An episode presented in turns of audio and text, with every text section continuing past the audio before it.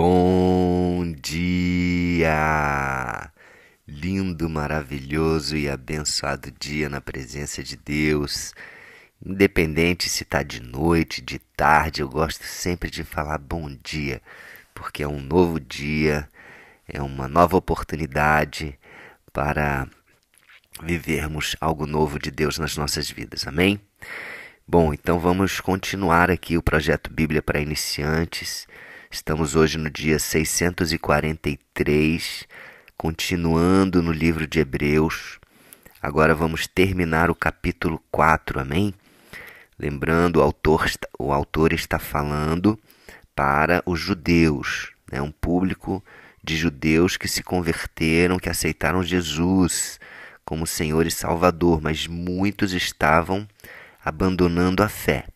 E aí ele comparou Jesus com os anjos, colocando Jesus muito acima dos anjos, comparou Jesus com Moisés, e agora ele vai meio que comparar Jesus com um, o grande sacerdote, né?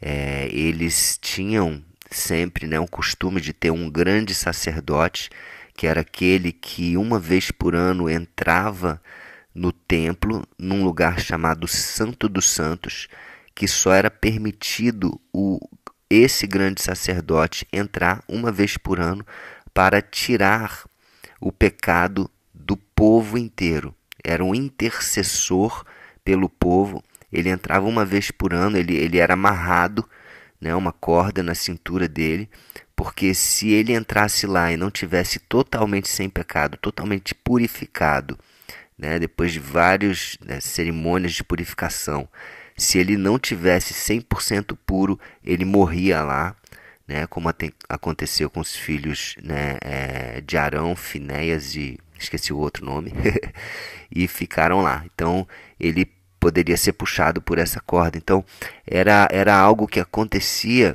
uma vez por ano só. Esse grande sacerdote fazia isso. E olha o que, que ele fala aqui versículo 14 em diante do capítulo 4.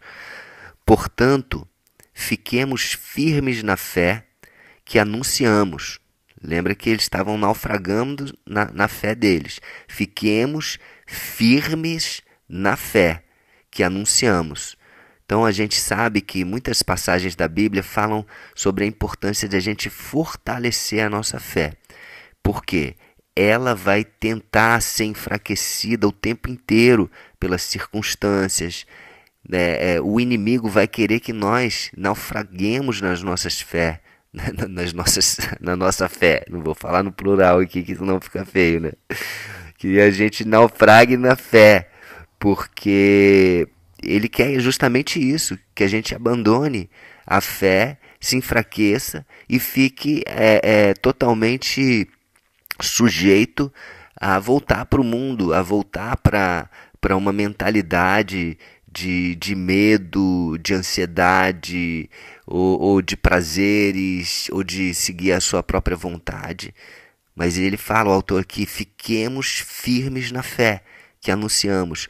Pois, por quê que temos que ficar firmes? Pois nós temos um grande sacerdote poderoso, Jesus, o Filho de Deus, o qual entrou na própria presença de Deus.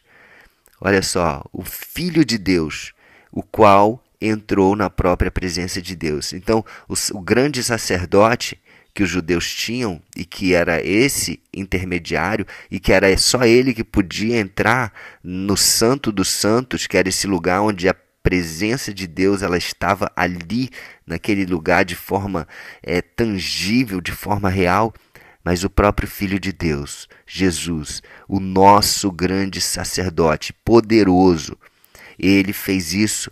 Então nós só precisamos dele, não precisamos de mais ninguém. Não precisamos mais de um grande sacerdote, ser humano que faça isso como foi feito até a vinda de Jesus. Não. Jesus, ele hoje é esse grande sacerdote. Ele é o caminho a Deus. É, ninguém vai ao Pai senão pelo Filho, senão por Jesus. O próprio Jesus falou isso.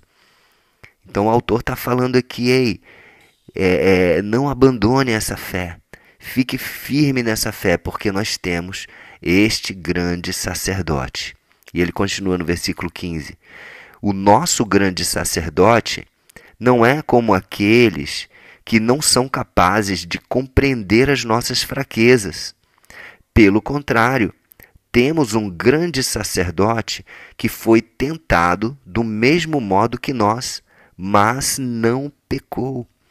Olha, comparando com os outros grandes sacerdotes, eles não entendiam, eles não sabiam as nossas fraquezas, eles é, viviam uma vida totalmente separada, né? E Jesus não, Jesus ele, ele veio, ele, ele foi provado, ele foi testado, ele foi humilhado, ele foi crucificado, colocaram uma coroa de espinhos nele, ele foi aço, açoitado, traído, passou por todas as dificuldades que nós poderíamos passar, que nós podemos passar, e ele mesmo assim não pecou. E ele sabe, ele conhece, ele compreende as nossas fraquezas. Esse grande sacerdote não é um cara que está ali só para cumprir um, uma cerimônia, um rito de, de cerimônia uma vez por ano, não. Ele está o tempo todo conosco. Ele nos conhece, ele é capaz de compreender tudo aquilo que eu e você passamos. E ele traz a presença de Deus para nós. Ele, através dele, nós temos esse acesso né, de, dessa, desse relacionamento íntimo e pessoal com o Pai, com Deus, através dele. Olha só o que ele fala aqui no versículo 16.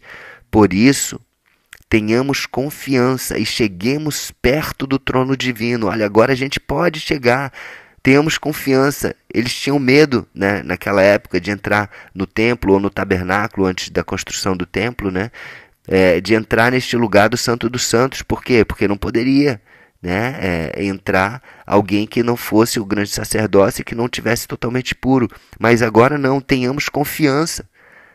Não precisamos ter medo, nós podemos ter acesso. Cheguemos perto desse trono divino, deste lugar de intimidade com Deus, de relacionamento com Deus, onde está a graça do próprio Deus. A graça de Deus está neste lugar de relacionamento. Quando nos aproximamos de Deus, quando buscamos esse relacionamento, a graça de Deus invade as nossas vidas. Amém? É maravilhoso um lugar de relacionamento e não de religi religiosidade, e não de dogmas, de doutrinas, de regras, não, de leis, não. É um lugar de relacionamento que Jesus trouxe para nós. Essa oportunidade, esse privilégio que nós temos novamente, que tínhamos antes do pecado entrar no mundo através de Adão e Eva. Antes, lembra? Aquele relacionamento que Adão e Eva tinham com Deus, nós temos este relacionamento essa possibilidade de relacionamento novamente. Mas, lógico, nós precisamos dar um passo de fé e nós precisamos buscar isso, e nós precisamos ter confiança, e precisamos buscar, chegar perto de Deus. É, ele está sempre perto da gente.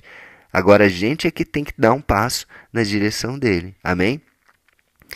E para terminar, é, ele fala no último versículo aqui, no versículo 16 ainda. Ali, aonde ali? Perto do trono de Deus, nessa presença. Ali receberemos misericórdia e encontraremos graça sempre que precisarmos de ajuda. Amém? Então, olha só. Se você precisa de ajuda, e eu preciso, eu espero que você também reconheça isso, que você precisa de ajuda. Você precisa estar pertinho de Deus. Você precisa chegar perto de Deus. Você precisa ter essa confiança. Você precisa ter essa fé. Porque ali você vai receber o que você precisa. Você precisa o quê? De misericórdia e de graça. Esse amor de Deus que ninguém entende, que nos constrange, que nos ama incondicionalmente, que, que derrama misericórdia, que derrama graça sobre as nossas vidas, está disponível para mim e para você. Só precisa de uma decisão, de uma escolha minha e de uma atitude. Amém? Uma decisão acompanhada de uma atitude de fé. Amém? Então vamos orar. Senhor Deus, obrigado mais uma vez por essa palavra maravilhosa, Pai. Obrigado, Jesus, por vir e ser este grande sacerdote por ser eh, essa pessoa que, que, que intercedeu por nós e que entrou no lugar santo dos santos. E hoje, através disso, o véu foi rasgado e não precisamos mais ficar do lado de fora. Nós podemos entrar. Nós podemos estar contigo, papai, pertinho, sentindo o teu, o teu poder, sentindo o teu amor, a tua graça, a tua misericórdia. Que possamos escolher isso todos os dias. Eu escolho. Repete aí comigo, fala: Eu escolho ter confiança e dar um passo em direção a Ti, Pai, em direção ao Teu trono divino, poderoso, puro, e receber a Tua misericórdia, a Tua graça e a Tua ajuda para a minha vida. Amém? recebo a Ti, Jesus, como Senhor e Salvador da minha vida novamente. Amém?